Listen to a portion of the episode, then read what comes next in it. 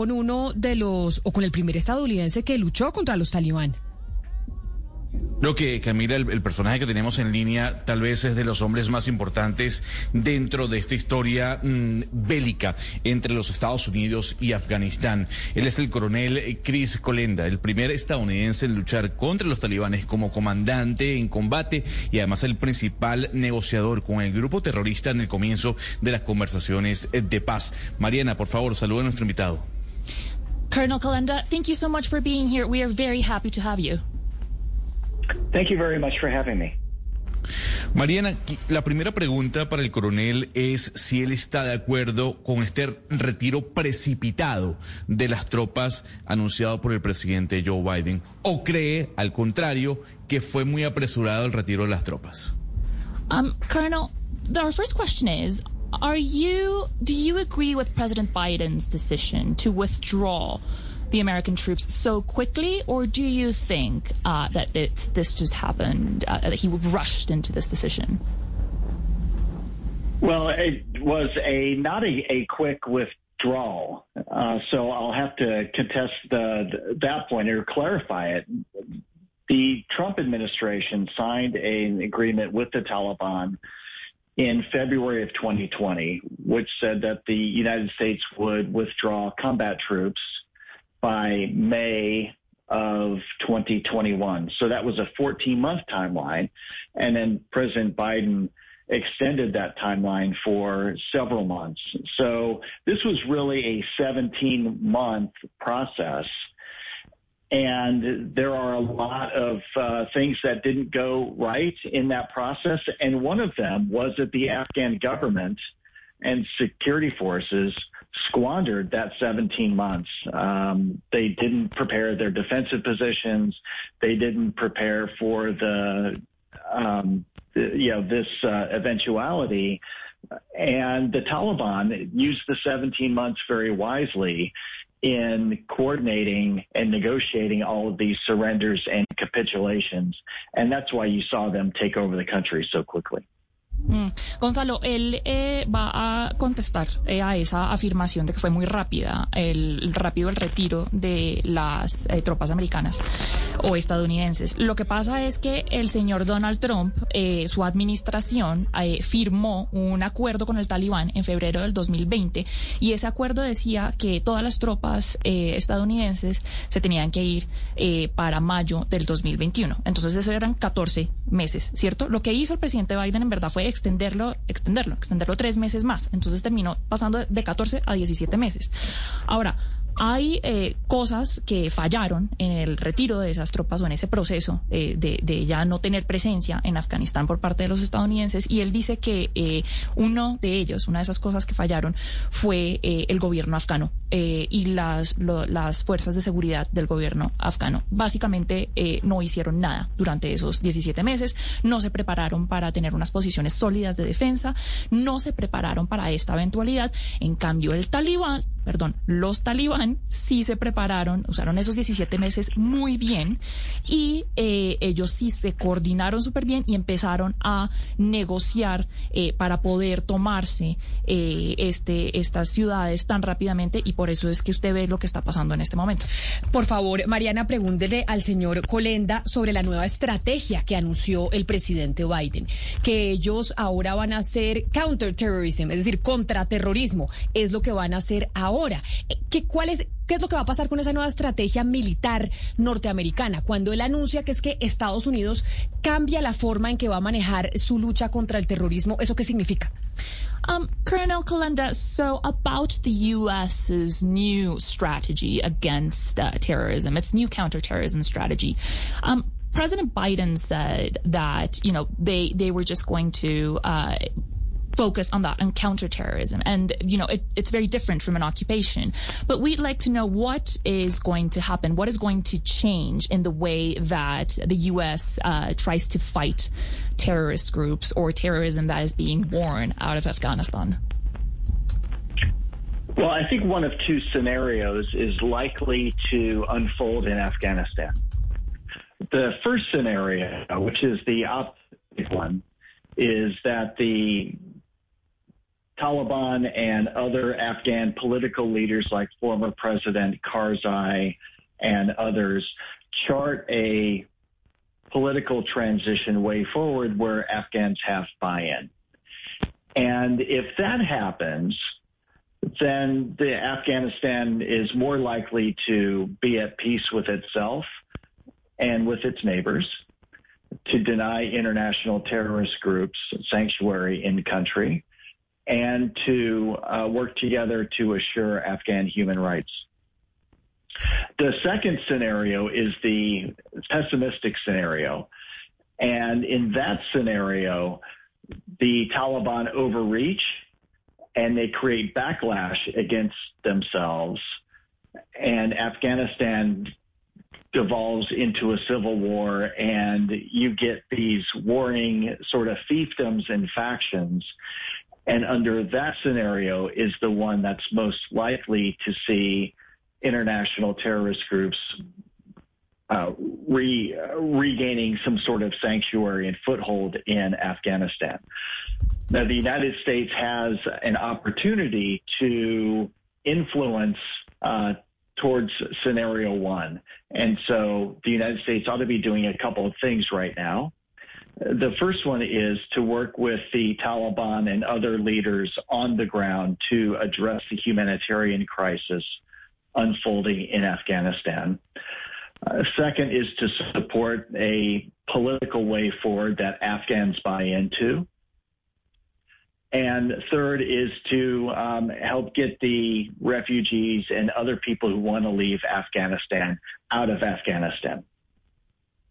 Ok, Camila, entonces pueden haber dos escenarios. El primero que él, es, él cree que sería pues el ideal es que eh, el, los talibán y los líderes políticos del país como Karzai, quien fue presidente de Afganistán, eh, lleguen a un acuerdo para una especie de transición o un camino hacia el futuro donde los afganos que no se adhieren a las ideas de los talibán, pues eh, pueden tener y jugar un papel eh, importante. Y si eso pasa, entonces los afganos, aquellos que no apoyan al talibán, eh, pues eh, tendrían más oportunidades de, de, de estar, de influenciar las cosas y por ende Afganistán podría estar más en paz, especialmente con sus vecinos, con los países vecinos. Y esto ayudaría a negarle un santuario a grupos terroristas dentro de ese país eh, y podría pues ayudar a que la gente trabaje eh, conjuntamente para defender eh, y asegurar que se respeten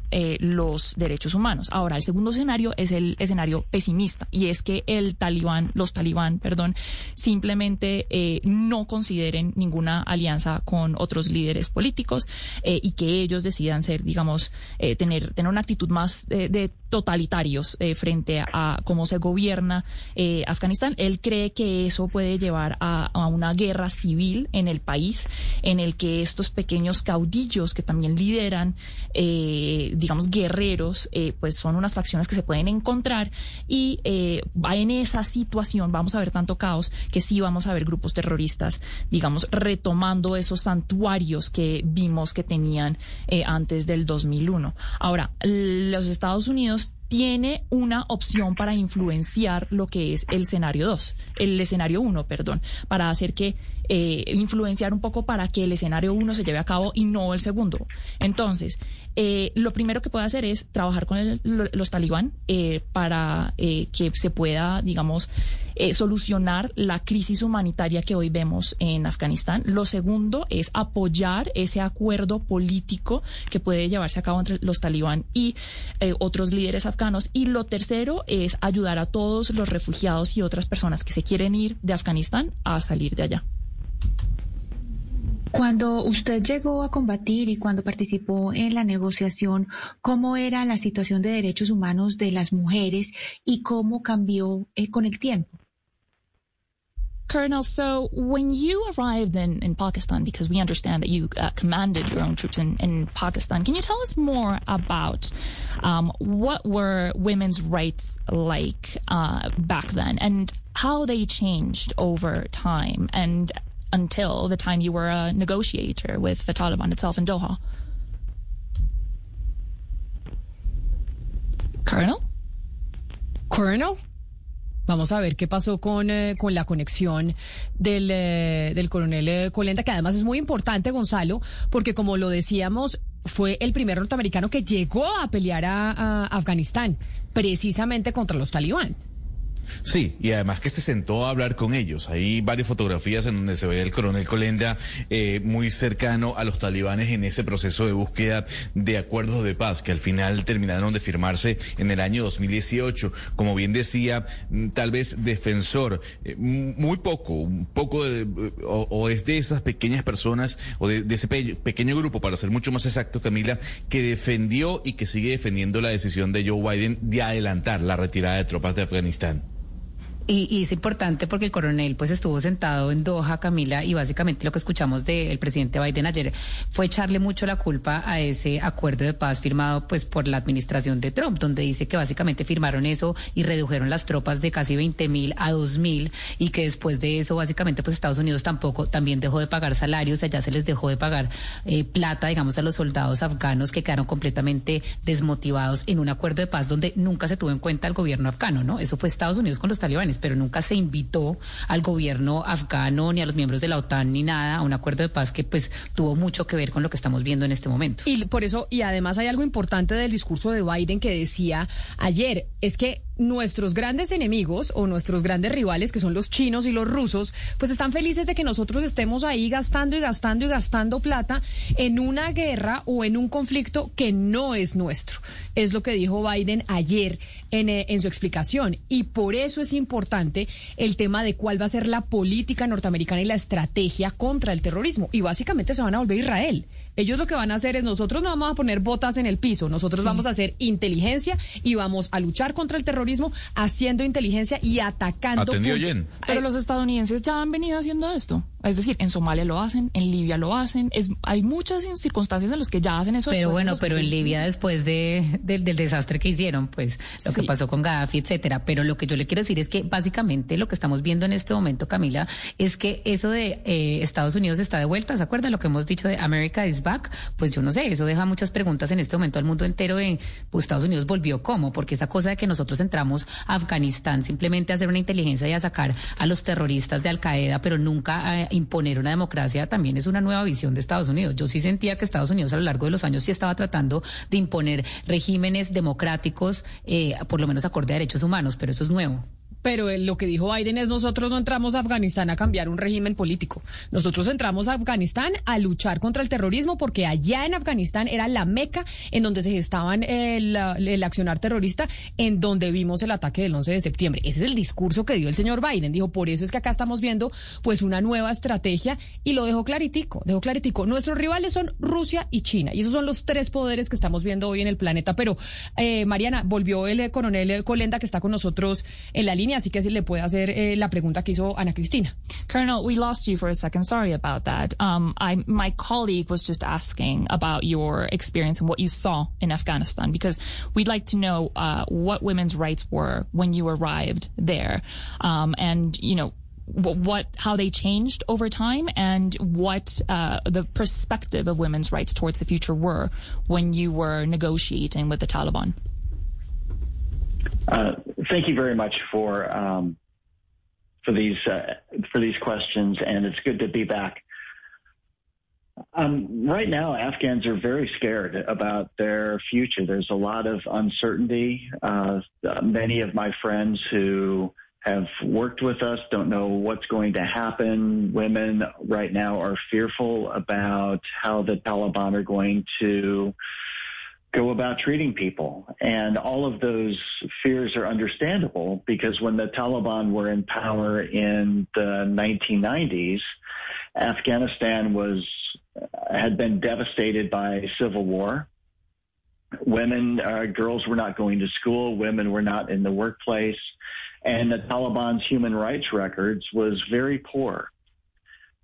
Now, the Taliban inherited this catastrophe from Afghanistan, in Afghanistan, from the warlords who had completely destroyed the country before the Af- or before the Taliban came in charge. So in 2001, after the Taliban were overthrown, um, and a new Afghan government got into place, uh, you saw many advances in women going to to school, school, girls going to school, women in the workplace, women in government, and all of the problems that Afghanistan has had. One of the biggest uh, areas of progress has been has been women and the advances of women in human rights in Afghanistan. Uh, now, the Taliban recognize these changes in Afghan society and have said that they want girls to go to school, want women to be in the workplace and return to work. They've made a statement recently this morning uh, stating that. And so we'll have to see if the Taliban are good with to their word. Sí, Ana Cristina. Eh, En este momento los afganos están muy asustados por su futuro. Eh, digamos que eh, especialmente las mujeres tienen mucho susto sobre cómo eh, los talibán van a tratarlas. Y eh, todos esos miedos son entendibles, eh, porque cuando el, los talibán estaban en el poder en los noventas, pues Afganistán era un país que estaba devastado por una guerra civil y eh, las mujeres y las niñas prácticamente no tenían derechos. Las niñas no iban al colegio, las mujeres no trabajaban y eh, los talibán tienen un pésimo récord eh, en cuanto a cuando se trata de respetar los derechos humanos. Ahora, eh, hay que decir que eh, los talibán heredaron una catástrofe por, por estos caudillos de los que hablábamos antes, que ellos mismos habían destruido el país, pero pues estaba esta situación. Y cuando llegaron los estadounidenses en el 2001 y pues quitaron a los talibán del poder, pues empe se empezaron a ver una serie de cosas y de progresos que no se habían visto antes. El más importante de ellos es probablemente que las mujeres empezaron a tener acceso a una serie de cosas que no tenían antes. Eh, las mujeres podían tener eh, posiciones en el gobierno, eh, trabajos en el gobierno, podían ir las niñas al colegio, las mujeres podían empezar a trabajar. Entonces, ese es probablemente el mayor progreso que se vio durante esta, estos años de ocupación. Ahora, lo que sí ha pasado es que el talibán de alguna manera ha reconocido estos cambios en la sociedad afgana y han dicho que ellos quieren que las niñas vayan al colegio, que las mujeres participen de la fuerza laboral, pero de nuevo hay que esperar y ver si de verdad van a eh, seguir con esto eh, que han dicho, si seguirán pensando así, si lo van a permitir. Mariana, el coronel Colenda estuvo sentado allí con los talibanes, negoció con ellos. ¿Cómo son los talibanes? ¿Hay que confiar en ellos? ¿Hay que creerles? Colonel, so you yourself uh, had uh, you you sat uh, at the same table with members of the Taliban. You have met them. You have negotiated with them, and we'd like to know, you know what are they like? Can they be trusted? Did they ever have the intention of reaching an agreement in the first place? I, I found in my negotiations with the Taliban that they have been very consistent in upholding the commitments that they have made to us, uh, to the United States. Um, and in fact, they've been more consistent in upholding the commitments that they've made to the United States than the United States government has been in upholding the commitments it's made to the Taliban. I think in any of negotiation like this, you have to take things one step at a time. You have to build confidence and to uh, trust but verify, um, and and make sure that each side is making and keeping um, its commitments on a you know on a agreed path forward. Colonel Colenda, thank you very much for being with us. It was a pleasure talking to you. Thank you very much for having me. I appreciate uh, being on your show. Have a great day. Mariana, ¿qué nos dijo al final el, el, coronel sobre esa pregunta que es pues vital de Gonzalo? De ¿le creemos a los talibanos? ¿El mundo debe creerles o no? Pues en su experiencia eh, como negociador con los talibán, él, eh, él los encontró eh, o por lo menos vio como si eran consistentes en comprometerse en, digamos, eh, ser fijos con sus compromisos, y especialmente los compromisos que había hecho con los Estados Unidos. Es más, ¿le parece que han sido más consistentes con esos compromisos que hicieron con Estados Unidos que lo que los Estados Unidos fue con ellos? Entonces, eh, digamos que en cualquier negociación estas cosas hay que llevarlas un paso a la vez, eh, digamos que hay que construir confianza. Entonces, pues a, pesar de haber visto eso, tomará tiempo también saber qué lado sí está cumpliendo con sus compromisos.